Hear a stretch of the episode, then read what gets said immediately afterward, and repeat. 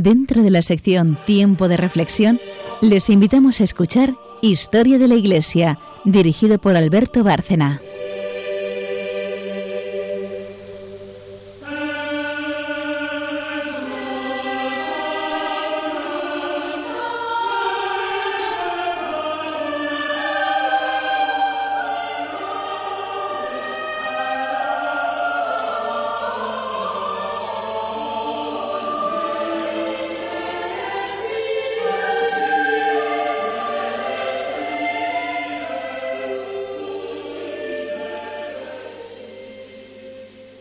Buenas noches, oyentes de Radio María.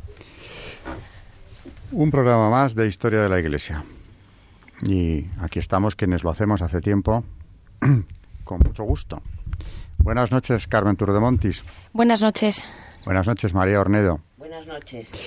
Y, y aquí estoy yo. Hoy vamos a ser tres. Pero vamos a hacer un esquema de programa muy similar a todos los anteriores. Así que empezamos presentando el, el, tema del día, que son los papas posteriores a Pablo VI, puesto que de él ya nos hemos ocupado en anteriores programas y hemos hablado de la importancia del Vaticano II. Vamos a ver esos papas que a la muerte de Pablo VI en 1978 eh, van a cubrir una etapa nueva, muy brillante, de la historia de la Iglesia. Naturalmente me refiero a Juan Pablo I, que aunque tuvo un pontificado fugaz, naturalmente merece nuestra atención, y a partir de, ahí el larguísimo y esplendoroso pontificado de Juan Pablo II, también de Benedicto XVI, en fin, tendremos que irlos viendo a todos ellos. Pero ante todo vamos a hacer eh, también un, un encuadre histórico de la situación a la muerte de Pablo VI, porque eh, precisamente Juan Pablo II, no su inmediato sucesor, pero casi, es el responsable, en buena medida, de que acabara eh, la enorme dictadura opresiva que se extendía sobre todo el este de Europa después de 70 años de historia a partir de la constitución de la Unión Soviética. Tuvo mucho que ver eh, Juan Pablo II en la caída del muro de Berlín. Para poderlo calibrar, también hoy Carmen, eh, historiadora, para eso lo es, ha preparado un, un contexto histórico sobre lo que significó la Guerra Fría y la importancia que tuvo la desaparición del bloque comunista. Y desde luego, una vez dicho esto, la que tuvo también Juan Pablo II en que esto sucediera.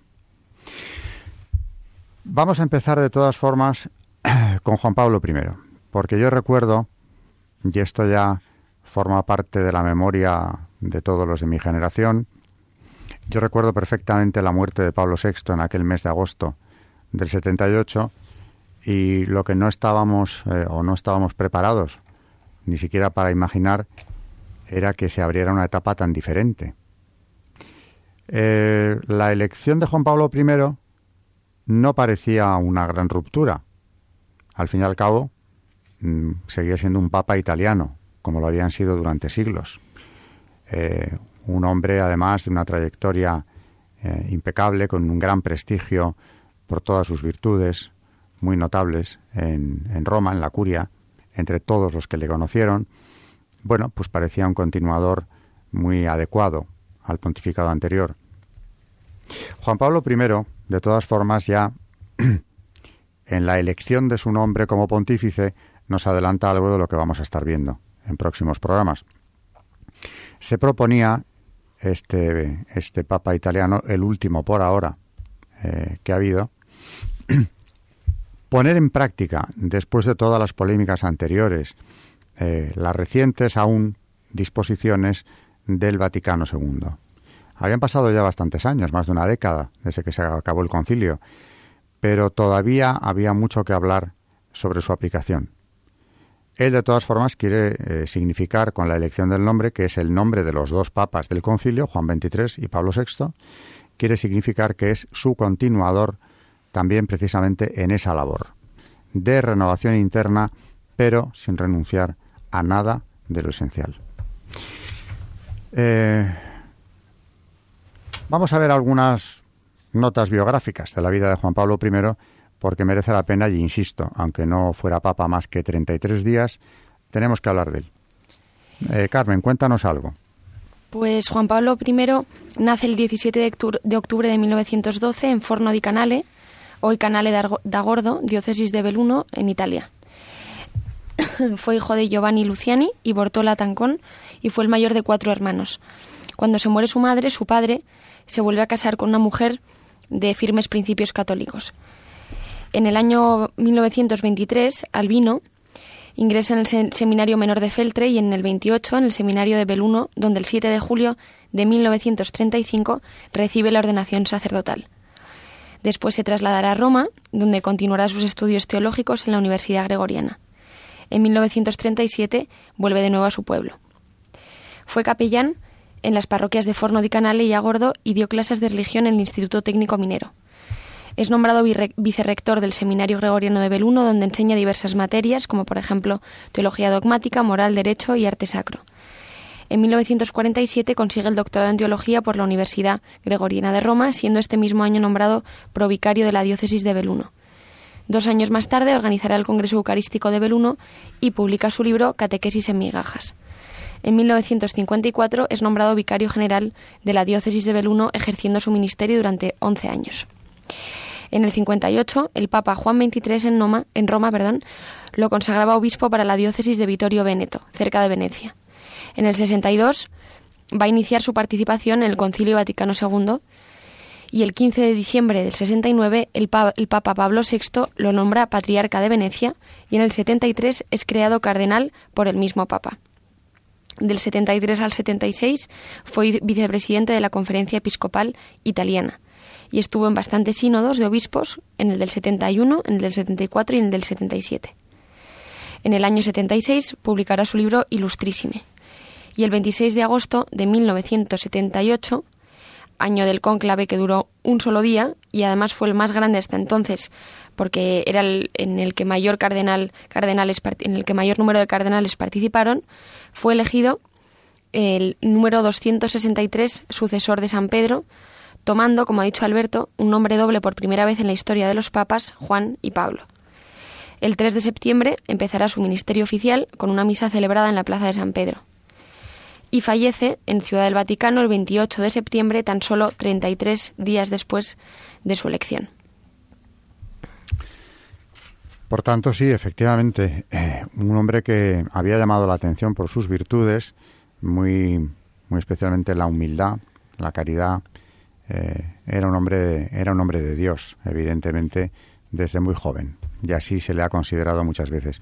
Veníamos hablando ahora, antes de entrar en el estudio, de su figura, que es una figura admirable en muchos sentidos.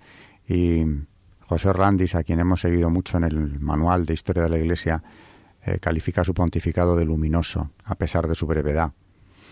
¿Qué comentarías de todas esas ideas que hemos estado viendo antes de entrar aquí, María? Eh, sobre ese su perfil humano. Bueno, todo el mundo que lo conoció hablaba de su humildad. Eh, además él en su escudo papal puso humilitas y es lo que lo que le definió.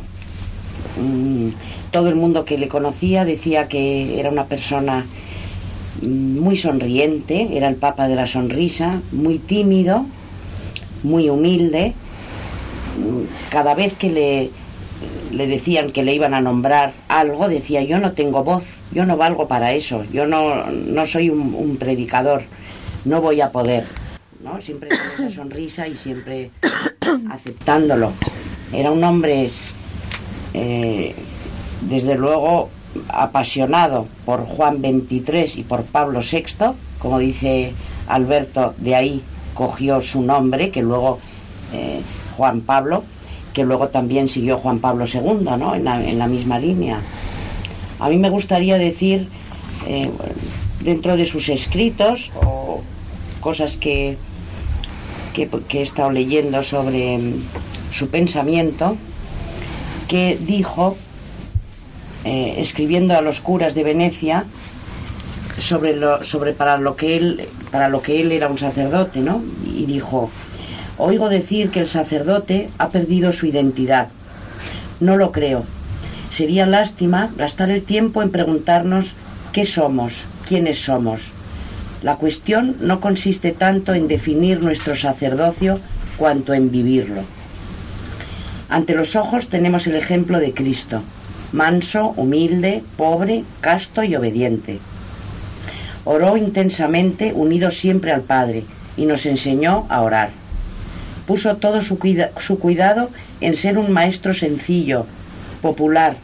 Quienes le oían dijeron, jamás nos habló nadie como él. Bueno, esto que para él era eh, su definición de sacerdote, yo creo que, que es lo que le define a él. Así fue él, ¿no? Fue un sacerdote, fue un hombre de fe y fue una persona coherente. Un hombre que la oración era su lema y, bueno, pues mm, de una humildad, él fue, claro, su familia era muy pobre, hay una anécdota, él cuidaba cabras de pequeño y una vez cuando estaba preparándose para entrar en el seminario, le, le, ocurrió algo que le impacientó muchísimo y es que le encargaron cuidar una vaca que se hiciera cargo de la vaca. Claro, él tenía solo 10 años cuando pidió al párroco que quería entrar en el seminario. Entonces todo el día cuidando la vaca resulta que su cuaderno, donde él hacía todos sus deberes y ejercicios para luego poder entrar en el seminario, lo dejó encima de un seto. De repente la vaca en un arranque se llevó el cuaderno y destrozó todos sus apuntes, todos sus deberes. El pobrecito angustiado eh, fue corriendo al párroco a decirle que no iba a poder entrar en el seminario, puesto que había desaparecido su cuaderno que la vaca había destruido. Y bueno, el párroco le dijo que, que no pasaba nada, porque es que el profesor del instituto le dijo que sí que pasaba, que no iba a poder ir al seminario, hasta que el pobre descansó cuando el párroco le dijo que no se preocupara, porque a pesar de lo que había pasado con la vaca, él iba a poder entrar en el seminario. Una anécdota que refleja esa humildad de su infancia que le acompañó en su carácter siempre. Me ha gustado mucho cuando veníamos también eh, un comentario que has hecho sobre los sermones y cómo pensaba él que tenían que ser, refiriéndose al catecismo, eh, porque tuvo siempre una fijación por eh, divulgar el catecismo, agarrarse a él precisamente como una norma en la predicación y decía que los sermones no tenían que ser eh, grandilocuentes, ni mucho menos, sino eh, algo mucho más sencillo y mucho más práctico para quien lo escucha, como es eso, explicar, eh, hablar del catecismo. ¿no? Exactamente. Otra vez, hablando sobre los sacerdotes, dijo, la santidad del sacerdote, su entrega amorosa al servicio de los hombres que sufren y el ejemplo de una vida libre de ataduras, porque la tiene pendiente de Dios. O sea que enfocaba perfectamente, eh, ¿no? dibujaba la idea de cómo tiene que ser el sacerdote. No hablar de cómo tiene que ser, sino serlo, vivir, ser santo. De él, eh, algunos pensaron que iba a ser un papa muy reformista, muy progresista, eh, de izquierdas, entrecomillado. Y realmente, en lo esencial, Juan Pablo I era un papa muy preocupado por el brote de nuevo modernismo que ya se veía de nuevo en la Iglesia, como había ocurrido en tiempos de San Pío X a principios del siglo XX, que obligó a aquel papa santo a condenar aquel brote, aquella desviación en la interpretación incluso de la doctrina, de la liturgia, absolutamente de todo. Pareció que entonces, a principios de siglo, quedaba resuelto el asunto con la condena papal, pero no fue así, ni mucho menos ya hemos comentado en este programa que precisamente eh, en torno al Vaticano II y después hay un brote nuevo, mucho más fuerte que el primero, de modernismo. Y eh, este brote preocupaba enormemente a Juan Pablo I por lo que tenía de disolvente, de demoledor, desde dentro de la Iglesia. Sí, porque además él eh, tenía el ejemplo de su predecesor, al que por supuesto apoyaba y a pesar de que, claro, en esa época, tengamos en cuenta que cuando él estaba en, en Venecia y cuando estuvo en el seminario, eh, él eh, intervenía, o sea, él escribía en el, en, el periódico parroquial y además tenía un grupo de jóvenes italianos que, bueno, estuvieron mm, que por qué no eh, la iglesia se abría más y, era, y, por qué no era más moderna en algunos asuntos, como el de la contracepción, etcétera, todo ese, todo ese revuelo que había. Y bueno, él, mm, él dijo que había que obedecer a la iglesia, que había que obedecer eh, al Papa y a las, y, a las normas que, que, les fueran indicadas, ¿no? O sea que en ningún momento, a pesar de que decían, él mismo dijo, sí, se habla de que, de que soy de izquierdas porque he sido pobre. Bueno, lo que sí, lo que sí soy, eh, lo que es verdad es que yo entiendo la pobreza porque he vivido la pobreza, he pasado hambre. Que no significa que ni fuera un papa no es de izquierdas ni es de derechas, ¿no? Mm. Así como Juan Pablo II también dijo que, que no, no había ni que ser, porque los totalitarismos de un lado y del otro, ¿no? Eran, eran malos y que eso no, no tenía que ser un... Juan Pablo II conoció los dos, porque conoció la ocupación nazi de Polonia y conoció la dictadura comunista de su propia patria también después. Son papas estos dos, Juan Pablo, eh, que deshicieron muchos, eh, muchos equívocos y de los que se dijo eh, toda una serie de cosas totalmente equivocadas, verdaderas tonterías, que quedaron muy desautorizadas con su trayectoria. De Juan Pablo II ya nos ocuparemos. Mm, Carmen, ¿algún pues comentario más antes de terminar esta primera parte del programa? Pues por decir alguno, bueno, por dar algún apunte más sobre su vida, etcétera, pues hablando un poco de, de la humanización del papado de la que hemos hablado, pues por ejemplo de su lema, que es humilitas, eh, también pues eh, reflejando esta humildad podemos decir que reflejó en su polémico rechazo, además porque hubo mucha polémica cuando lo hizo, de la coronación y de la tierra papal en la ceremonia de entronización, lo rechazó y lo sustituyó por una simple investidura. Y, y luego, pues por ejemplo, también eh, la silla, se negó a llevar la silla gestatoria. justo, hasta que bueno, al final la acabaron convenciendo porque es que si no los files no le podían ver, pero se negó, se negó a utilizarla en un principio. Como hemos dicho, su lema humilitas y, y luego pues alguna cosa más, por ejemplo decir que la Madre Teresa dijo en su momento que la elección de este Papa eh, y cito textualmente, ha sido el mejor regalo de Dios, un rayo de sol del amor de Dios que brilla en la oscuridad del mundo. Eso lo dijo la Madre Teresa y luego testimonios de la época también tenemos, por ejemplo, el del cardenal argentino Eduardo Pironio, que declaró que hemos sido, hemos sido testigos de un milagro moral. estas son un poco las opiniones de las figuras relevantes de la, de la época sobre él.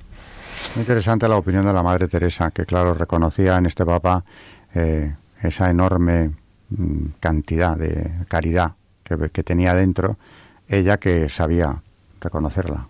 Mm. El caso es que prometía mucho, pero muere enseguida, mm, sin acabar ese mes de septiembre en el que había en el que había sido elegido. Y en el 78 yo recuerdo la conmoción cuando de repente alguien me dijo, ha muerto el Papa. Y pensé, ha muerto, bueno, ha muerto hace un mes. Pensé que era alguien con las noticias muy atrasadas. Y no, se trataba de Juan Pablo I, que había muerto eh, súbitamente, una muerte que ha causado también muchas especulaciones desde entonces, precisamente por esa, por esa inmediatez, por esa, eh, por esa brevedad del pontificado y también porque murió de pronto, ¿no? Mientras estaba en la cama eh, una noche leyendo. Mm, sobre este tema, ¿queréis añadir algo? Sobre esa muerte. Bueno, se ha especulado mucho mm. eh, sobre la muerte, porque, bueno, el informe, el informe del Vaticano dice que murió de un infarto, que posiblemente fue causado porque aquella tarde, eh, previa a la noche en que murió, habló con su médico y le había recetado una medicina que por lo visto no, no le sentó bien y como era un hombre de tensión muy baja, bueno, pues que se le dio un fuerte infarto que acabó con su vida. ¿no? Luego hay otras teorías que empezaron a circular inmediatamente después de su muerte, diciendo que bueno que habían acabado con su vida. Entre bueno, pues unos decían que era la masonería, otros la mafia italiana, pero que claro, es que él había muerto eh, supuestamente hacia las 11 de la noche, decía el informe, y es verdad que le encontraron en la cama con unos folios que estaba leyendo con la luz encendida y claro, allí no había ninguna violencia que él haya podido luchar para, para vivir, luchar contra la muerte, no, no se ve ningún signo de lucha en absoluto. De ahí que se dijera que le habían envenenado, que le habrían dado algún, algún tipo de veneno y que en un sueño profundo hubiera muerto en ese momento, ¿no? Bueno, estas son especulaciones que... Se habló de esto también porque era un papa que empezaba a cometer grandes reformas, eh, saneamiento de las finanzas, el asunto famoso de la banca, del Banco Ambrosiano, que, que llegará a ser un asunto gravísimo. Y bueno, todo esto, claro, no pasa de ser una especulación sobre la que nos faltan datos, verdaderamente, pero que tampoco se puede descartar, mm. dada la situación y lo que vino a continuación. ¿No piensas, Carmen? Sí, luego ha habido varios, varias obras eh, durante todos los años siguientes eh, que han intentado, pues, eh, que han dado como por válida la teoría de que fue, por ejemplo, asesinado o de alguna conspiración. Hay una José Manuel Vidal, que es un, un sacerdote y es uno de los mejores especialistas españoles en, en catecumenado de adultos, por ejemplo, ha escrito pues una obra explicando su teoría de, asesinato. Él tiene la teoría de asesinato y, por ejemplo, pues para bueno para no aburrir a los oyentes y no contar todo, pero da algunas algunos datos, por ejemplo. Mmm, dice que sería imposible que hubiese muerto de infarto porque no hubo lucha con la muerte, según las porque a los papas normalmente no se les hace autopsia y a este este no fue un caso distinto. Entonces, claro, al no hacerle autopsia, pues eh, ha sido muy complicado eh, discernir exactamente qué fue lo que pasó. Eh, entonces, por ejemplo, dice que no hubo que no, no, es imposible que hubiese muerto de infarto este hombre porque no, no hubo lucha contra la muerte. Eh, además, con el tiempo, el Vaticano reconoció que el primero en encontrarlo no fue Monseñor Maggi, que es el, primero que, se, que dijeron que le había visto, sino por Vincenza, la monja que lo cuidaba. Y según el relato de esta hermana, el Papa estaba sentado en la cama con las gafas puestas y unas hojas de papel en las manos. Tenía la cabeza ladeada hacia la derecha y una pierna estirada sobre la cama. Iniciaba una leve sonrisa. En fin. Mmm, Luego, por ejemplo, eh, según la teoría de este señor, a pesar de que el Vaticano lo niega, porque el Vaticano niega todas estas especulaciones, se le hizo más tarde una autopsia, no al momento de la muerte, sino más tarde, y por ella se supo que había muerto por la ingestión de una dosis fortísima de un vasodilatador, que se trató de una medicina eh, muy contraindicada porque, como ha dicho María, tenía la tensión muy baja y es, eh, esas medicinas están contraindicadas por una persona que tenga la tensión muy baja. Eso encaja con la forma con la que se encontró el cadáver, porque no hubo lucha contra la muerte, con la muerte, como hemos dicho, como corresponde a una provocada por sustancia depresora y acaecía en profundo sueño, explicado en Jesús. Bueno, y así hay varias teorías, mm, eh, algunas un poco menos creíbles que otras, otras más creíbles, que, que bueno, todavía realmente no hay una tesis exacta sobre lo que pasó.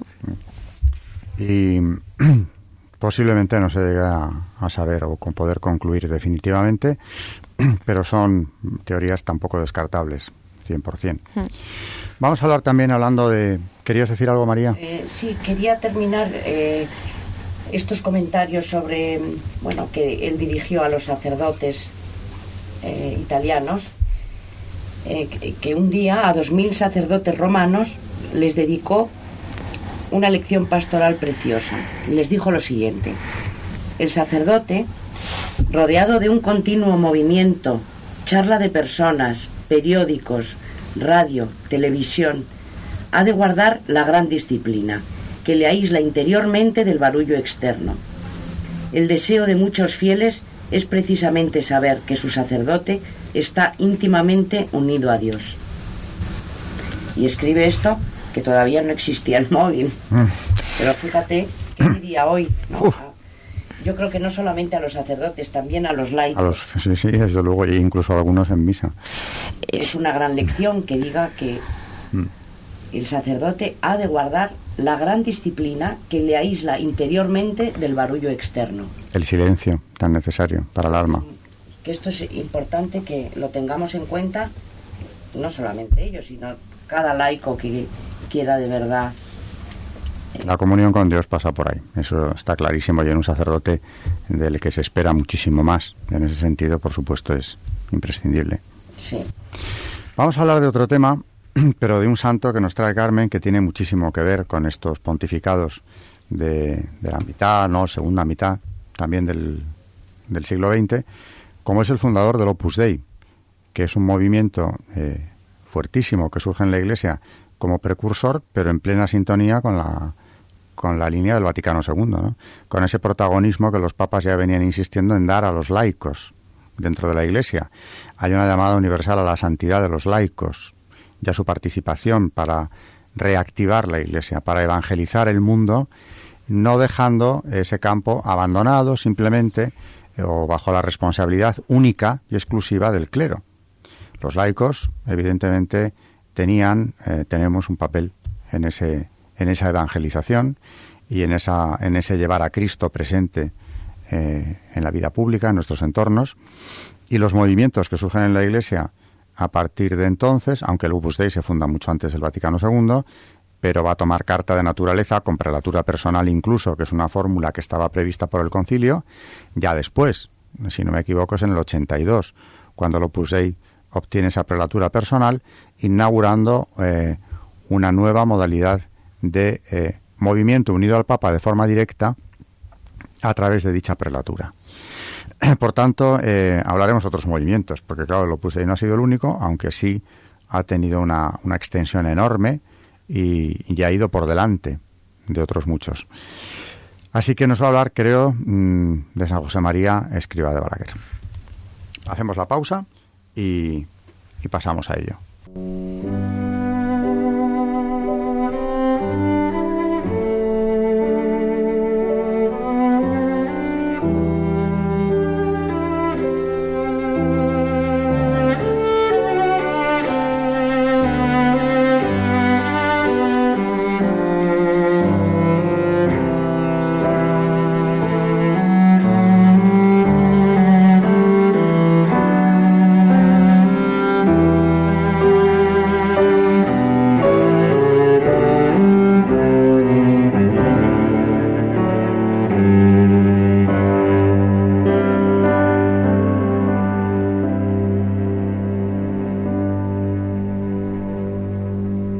José María, San José María Escriba de Balaguer. Eh, José María Escriba de Balaguer nace en Barbastro el 9 de enero de 1902 y es el segundo de los seis hijos que tuvieron José Escriba y María Dolores Albás. Sus padres, que eran fervientes católicos, le bautizaron el día 13 de ese mismo mes y año y le transmitieron pues, los fundamentos de la fe y las virtudes cristianas. El beato José María crece como un niño alegre, despierto, sencillo y travieso y bastante buen estudiante. Tenía mucho cariño a su madre y una gran confianza y amistad con su padre, quien le invitaba a que con libertad le abriese el corazón y le contase sus preocupaciones, estando siempre disponible para él. Muy pronto el Señor comienza a templar su alma en la forja del dolor. Entre 1910 y 1913 se mueren sus tres hermanas más pequeñas y en 1914 además su familia se arruina. En 1915 eh, la familia Escriba se traslada a Logroño, donde el padre eh, por fin encontró un empleo que le, que le podía permitir sostener, aunque modestamente, a los suyos. Y es en el invierno de 1917, el de a 1918, cuando hay un, tiene lugar un hecho que va a influir decisivamente en el futuro de, de este niño. Durante las Navidades cae una intensa nevada sobre la ciudad y un día ven el suelo las huellas heladas de, de unos pies sobre la nieve, que eran las pisadas de un carmelita que caminaba descalzo por ahí. Entonces San José María se pregunta, si otros, haces, si otros hacen tantos sacrificios por Dios y por el prójimo, ¿no voy a ser yo capaz de ofrecerte algo? Y es así como surge en él, en su alma, una inquietud divina. Comencé a barruntar en el amor, a darme cuenta de que el corazón me pedía algo grande y que eso fuese amor. Sin saber aún con precisión qué le pide el Señor, decide por fin hacerse sacerdote porque piensa que de esta manera estará más disponible para, para cumplir la voluntad divina. Cuando termina el bachillerato, comienza los estudios en el seminario de Logroño y en 1920 se incorpora al de Zaragoza, en cuya universidad pontificia completará su formación previa al sacerdocio. En la capital aragonesa cursará también la carrera universitaria de Derecho. Su carácter y su serenidad hacen que sea muy querido entre sus compañeros. Su esmero en la vida de piedad, en la disciplina y en el estudio sirve de ejemplo a todos los seminaristas y en 1922, cuando solo tenía 20 años, el arzobispo de Zaragoza le nombra inspector del seminario. Durante este periodo de su vida va a ir muchas, eh, durante muchas horas a rezar ante el Señor sacramentado y acude diariamente a la Basílica del Pilar para pedirle a la Virgen que le muestre qué quiere de él. Desde que sentí aquellos barruntos de amor de Dios, dentro de mí poquedad busqué realizar lo que él esperaba de este pobre instrumento. Y entre aquellas ansias rezaba, rezaba en oración continua. No cesaba de repetir, Domine ut sit, Domine ut videam, como el pobrecito del Evangelio que clama porque Dios lo puede todo. Señor que vea, Señor que sea. Y también repetía, lleno de confianza hacia mi Madre del Cielo, Domina ut sit, Domina ut videam. La Santísima Virgen siempre me ha ayudado a descubrir los deseos de su Hijo. El 27 de noviembre de 1924 se muere su padre, víctima de un síncope repentino. Y el 28 de marzo de 1925, José María es ordenado sacerdote por Monseñor Miguel de los Santos Díaz Gómara en la iglesia de San Carlos de Zaragoza, del seminario. Y dos días después celebra su primera misa solemne en la Santa Capilla de la Basílica del Pilar que él quería tanto. El 31 de ese mismo mes se traslada a La Pedriguera, un pequeño pueblo de campesinos donde ha sido nombrado regente auxiliar en la parroquia. En abril del 27, con el beneplácito de su arzobispo, comienza a residir en Madrid para realizar el doctorado en Derecho Civil, que entonces solo podía obtenerse en la Universidad Central de la capital de España. Aquí su celo apostólico le pone pronto en contacto con gentes de todos los ambientes de la sociedad, estudiantes, artistas, obreros, intelectuales, sacerdotes. Sobre todo se dedica sin descanso a los niños enfermos y pobres de las barriadas periféricas. Al mismo tiempo, eh, como ya hemos dicho, estudió Derecho, sostiene a su madre y sus hermanos impartiendo clases de materias jurídicas. Eh, son tiempos de grandes estrecheces económicas, vividos por toda la familia, con dignidad y con bastante buen ánimo. El Señor le bendijo con abundantes gracias de carácter extraordinario, que al encontrar en su alma generosa un terreno fértil, produjeron abundantes frutos al servicio de la Iglesia y de las almas. Y bueno, ¿cómo fue la fundación del Opus Dei? Eh, el 2 de octubre de 1928 nace el Opus Dei.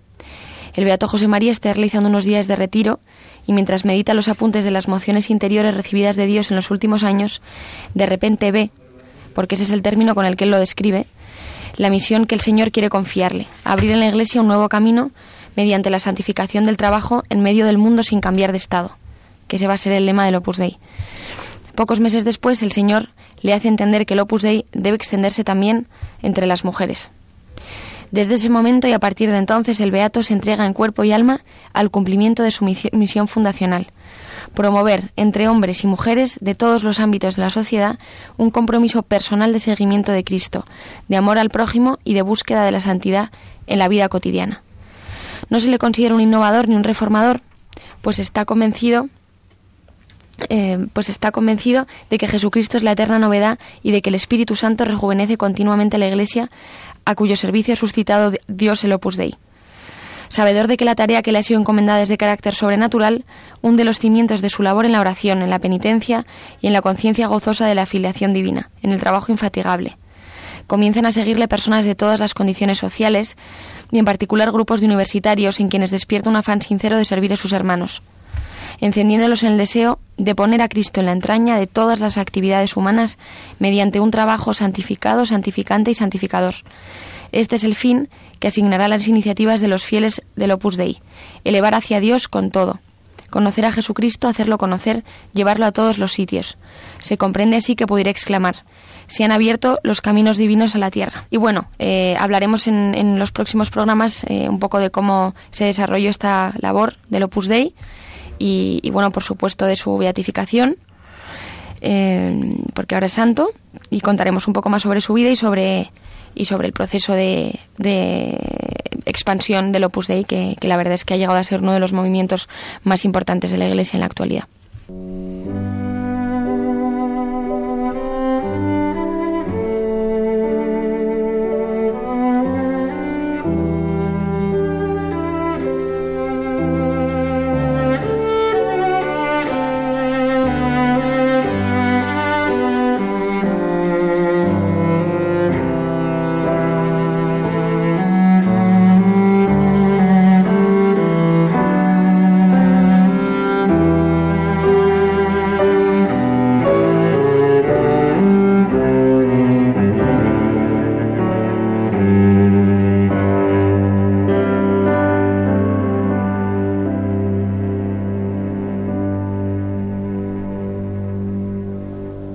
Realmente el, santo de hoy daba para, para más de un programa, porque es una vida mm, llena de realizaciones que han tenido dentro de la Iglesia un gran impacto desde la fundación del Opus Dei en adelante.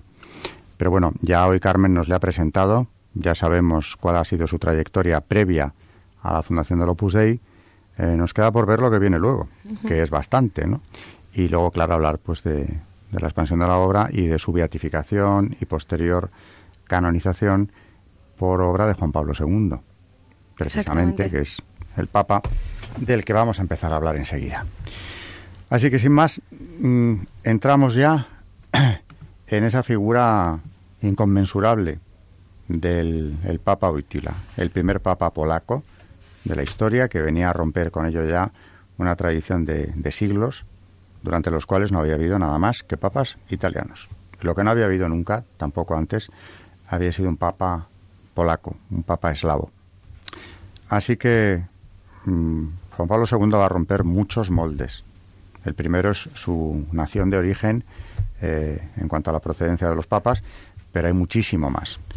Tanto que les confieso que nosotros, ¿verdad?, preparando el tema de Juan Pablo II, hemos llegado a la conclusión de mutuo acuerdo de que habrá que dedicarle los programas que sean necesarios, porque es un pontificado eh, apasionante. Yo creo que es la palabra más adecuada a Juan Pablo II, como es apasionante su propia personalidad. Era, en muchos aspectos, es el papa mediático, es el papa líder, carismático, un papa joven, lleno de fuerza, en el momento de su elección, que va a ponerlo todo patas arriba, en el mejor sentido de la palabra. Pero si al principio hemos hablado ya de cómo su simplemente su elección tuvo un efecto directo en la caída del muro de Berlín, porque fue una convulsión para los polacos de júbilo, porque la resistencia a la opresión en Polonia, a la dictadura comunista, era sobre todo una resistencia católica. De manera que ver en la sede de Pedro a uno de los suyos, como es lógico, los comunistas supieron enseguida que traería consecuencias. Lo supieron los comunistas polacos y lo supieron los de Moscú también perfectamente.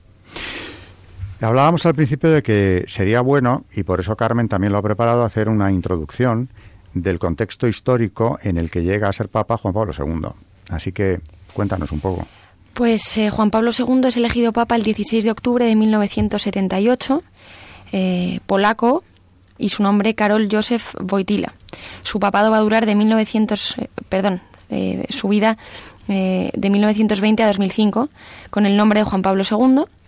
Era un nombre joven y prácticamente desconocido, como ha dicho Alberto, su pontificado habría de ser uno de los más largos de la historia y además uno de los más intensos y fructíferos, pues con todo lo que vamos a ver, viajes, escritos, actividades, abarcó muchísimos campos de acción, como vamos a ver ahora, además de, por supuesto, tener un carácter místico y espiritual importantísimo. Eh, bueno, fue beatificado y hablaremos también de eso en próximos programas, el 1 de mayo. Y, la verdad es que ella luce con luz propia en el firmamento de la historia de la Iglesia y del pontificado romano. Eh, de hecho, se le, han, se le ha comparado con grandísimos papas, con figuras tan importantes como, por ejemplo, San, León, San León, León Magno, Gregorio VII, por ejemplo. Y además, ¿por qué? Porque tuvo una repercusión no solamente en cuestiones que afectasen a lo estrictamente eclesiástico, sino que vive en un contexto, en una época de, grandes vaivenes y va a tener, la verdad es que, una influencia grandísima. Eh, muchos, como decimos, fueron los campos en los que actuó y que jugó además un papel muy, muy importante. Como por ejemplo, en el campo sociopolítico, el más destacado sea quizá eh, su intervención en el proceso de cambio político en Europa del Este, desde el sistema soviético hasta la democracia iniciada, en los años 90. A este respecto, los grandes personajes que protagonizaron el, el mencionado proceso, como por ejemplo Valesa, del que vamos a hablar hablando de, de Solidarnosc, la influencia que tuvo este sindicato en la historia de Polonia y también en la historia europea en general, Havel, Gorbachev o Jaruleski no han dudado en reconocer sin tapujos la enorme importancia de Juan Pablo II en el desarrollo de este proceso. Eh, por lo tanto, si te parece bien, eh, yo he dividido eh, su importancia y el contexto histórico en, tres partes. Primero hemos destacado puntos de su vida importantes y, y, de pensamiento para entender por qué y el cómo de su conducta. En segundo lugar, también pues este contexto histórico en, grandes rasgos, como por ejemplo van a ser el desmoronamiento del sistema comunista en Europa del Este, que es imprescindible para contextualizar la acción de Juan Pablo II y finalmente pues el desarrollo de los acontecimientos eh, interpretándolo pues sobre su vida y sobre y sobre su influencia en los apartados anteriores. Bueno pues eh, en cuanto a lo que tuvo que ver con la Guerra Fría yo resumo muy rápidamente aunque el tema desde luego también tiene un interés enorme, eh, que la situación de Polonia pues era la de todos los países del, bloque comunista, sometidos a una dictadura comunista que dependía prácticamente de forma directa de la Unión Soviética. Y ya allí en Polonia, desde los años 60, había habido movimientos eh, también de los jóvenes, sobre todo, mm, contra el gobierno, contra la dictadura, y estos movimientos tuvieron un claro acento católico. Fueron los católicos los que se movilizaron contra, contra esta dictadura comunista. Así que ya estaban en el punto de mira y muy perseguidos dentro de Polonia, a pesar de que las autoridades sabían que tenían que ir con cierta prudencia porque el país era ferviente y mayoritariamente católico. Aún así, eh, la elección del Papa, eh, el cardenal Boitila, eh, como decía antes, fue una auténtica bomba para las autoridades comunistas, insisto, tanto de Rusia como de Polonia. Y claro, los efectos se notaron enseguida. El 78 llega al pontificado. En el 80, estos católicos que han visto en la elección del cardenal Boitila un, aliciente, una luz de esperanza, porque ahora tienen en Roma precisamente a un cardenal que los conoce bien, uno de los suyos, esto produce una reactivación de la oposición a la dictadura y se funda el sindicato Solidaridad en 1980. Y en el 81, viendo que aquello era un peligro porque las autoridades comunistas no podían con los solidarios, con el sindicato Solidaridad, que es un sindicato eh, dirigido por Lech Walesa, ferviente católico, él también, deciden que aquello tiene que detenerse como sea porque peligraba ya no solo la dictadura de Polonia, sino todo el bloque comunista y la propia Unión Soviética, como el sistema que se había venido desarrollando allí. Así que no es casualidad ni mucho menos que en el 81 se produzca el atentado contra el Papa, del que también hablaremos, porque hay mucho que hablar aquí de Juan Pablo II, y sea ese mismo año cuando en Polonia tiene lugar un golpe de Estado, apoyado desde Moscú, para establecer una dictadura militar comunista, por supuesto, con el general Jaruzelski a la cabeza. Casualmente, también esto hay que entrecomillarlo, todo ocurre en el 81. ¿Qué pasaba? Pues se podría resumir que las autoridades, en este caso ya desde Moscú, eh, han llegado a la conclusión de que la elección del Papa ha sido un revulsivo eh, difícilmente asumible por ellos. Mm, para los católicos, algo que les ha impulsado a la acción y peligra todo el sistema. Ya hablaremos del atentado porque aunque todavía quedan páginas oscuras para poder esclarecerlo, y también será uno de esos misterios de la historia, al menos en su totalidad, ¿no? Pero que hay una conexión con la KGB parece bastante claro, y de hecho se ha hablado de la trama búlgara, de la que también Carmen nos hablará. De manera que, primera repercusión, en Polonia estalla el júbilo de los católicos oprimidos desde hacía décadas, se funda un sindicato que tiende ya a buscar la libertad religiosa para poder practicar la religión mayoritaria de ellos, el catolicismo, bastante perseguido, y, como digo, un año más tarde, en el 81, se produce el atentado que trataba de quitar de en medio a este papa tan incómodo para el bloque comunista. Y, y de muestra de ello, por ejemplo, como has dicho tú, eh, la alarma entre los dirigentes soviéticos, como por ejemplo tenemos em, eh, el entonces dirigente de la KGB, Andropov, Yuri Andropov, eh, tiene tal temor que va a encargar un informe sobre el acontecimiento, sobre la elección del Papa, porque se interpreta esta elección, bueno, según Yuri Andropov, como una conspiración germano-norteamericana para poner un papa que desestabilizara Polonia y luego el resto del bloque. O sea, esto es uno de los de... Nada, sí. Eh, incluso este mismo Jerek afirmará que la elección de Juan Pablo II fue una gran complicación para nosotros. Uno de sus escritos, frase que se puede interpretar como la creación de un nuevo punto de desencuentro entre un partido polaco más abierto y otro soviético más inmovilista. Es decir, eh, todos los dirigentes soviéticos, la verdad es que estaban temblando con la elección de este papa.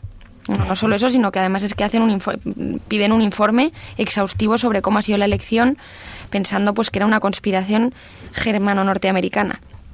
Con lo cual, pues... Claro. Pues vemos aquí Estamos en un contexto de Guerra Fría en el que no hay más que dos superpotencias a partir del 45, después de la Segunda Guerra Mundial, y dos obediencias máximas en el mundo para el resto de las potencias de segundo orden que han quedado después de la guerra, ¿no?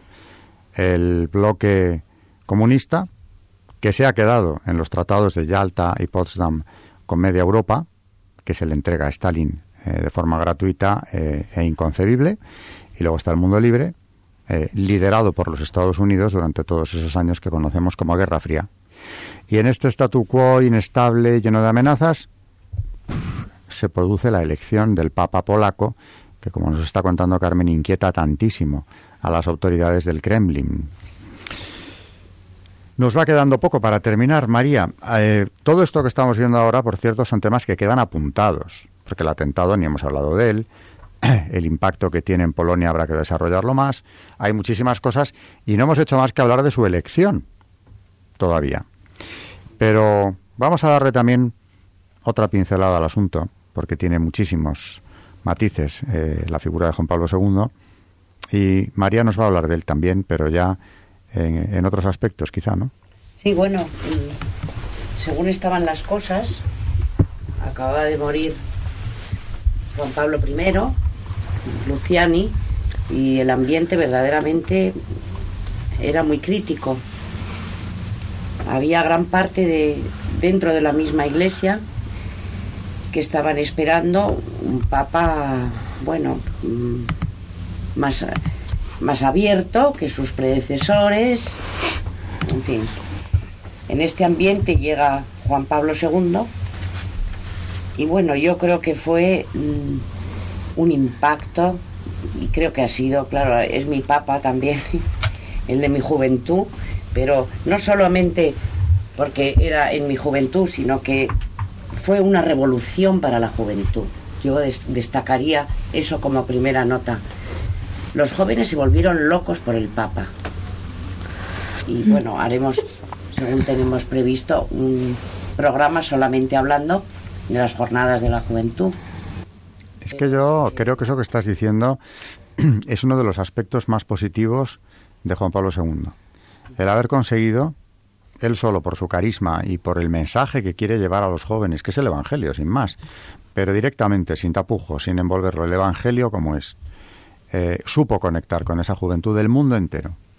Y se produjo un fenómeno, como tú estás diciendo, verdaderamente impresionante. Tú lo has vivido, siendo muy joven, eh, el inicio de aquel pontificado que impactó tanto, ¿no? Tenía una personalidad que verdaderamente te enamoraba. Mm. Es la palabra, porque no solo impresionaba, que lo hacía, sino que seducía. Seducía porque tenía un atractivo fuertísimo. La gente joven entendía eh, que hay algo muy importante se les iba a decir. Además, que yo creo que eh, para el joven el atractivo más fuerte es el de la coherencia. El joven no quiere que el todo vale y el que como decían en aquel entonces, ¿no? Bueno, hay que ser moderno, ta ta. El joven mm, quiere exigencia. ¿eh? Como decía André Frosar en, un libro que estoy leyendo sobre cómo él veía al Papa, que fue además muy amigo suyo, decía, eh, exigirle poco a la juventud es despreciarla.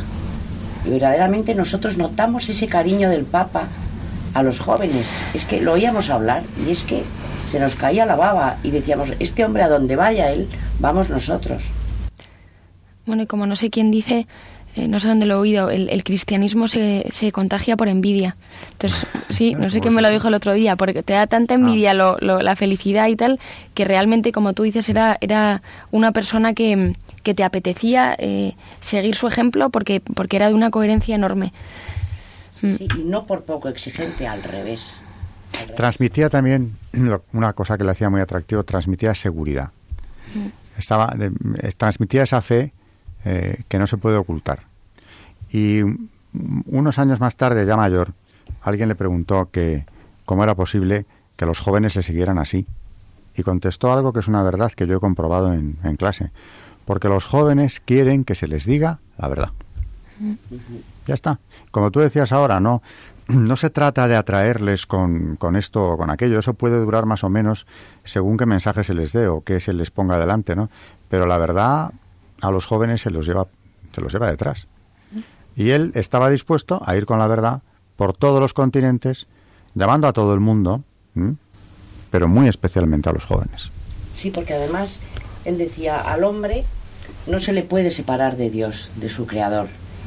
Y una de las frases más fuertes que llegó a decir, hablando de, de la verdad, que tú decías ahora, Alberto, fue, no hay amor sin verdad. Pues con esta afirmación contundente y desde luego siempre, siempre muy atractiva, muy a tener en cuenta, terminamos el programa de hoy empezando tan solo a hablar de Juan Pablo II. Muchas gracias, María Ornedo, y buenas noches. muchas gracias, Carmen Turdemontis. Buenas noches y muchas gracias. Estupenda introducción al tema de Polonia, de la caída del muro. Y buenas noches a todos los oyentes de Historia de la Iglesia aquí en Radio María.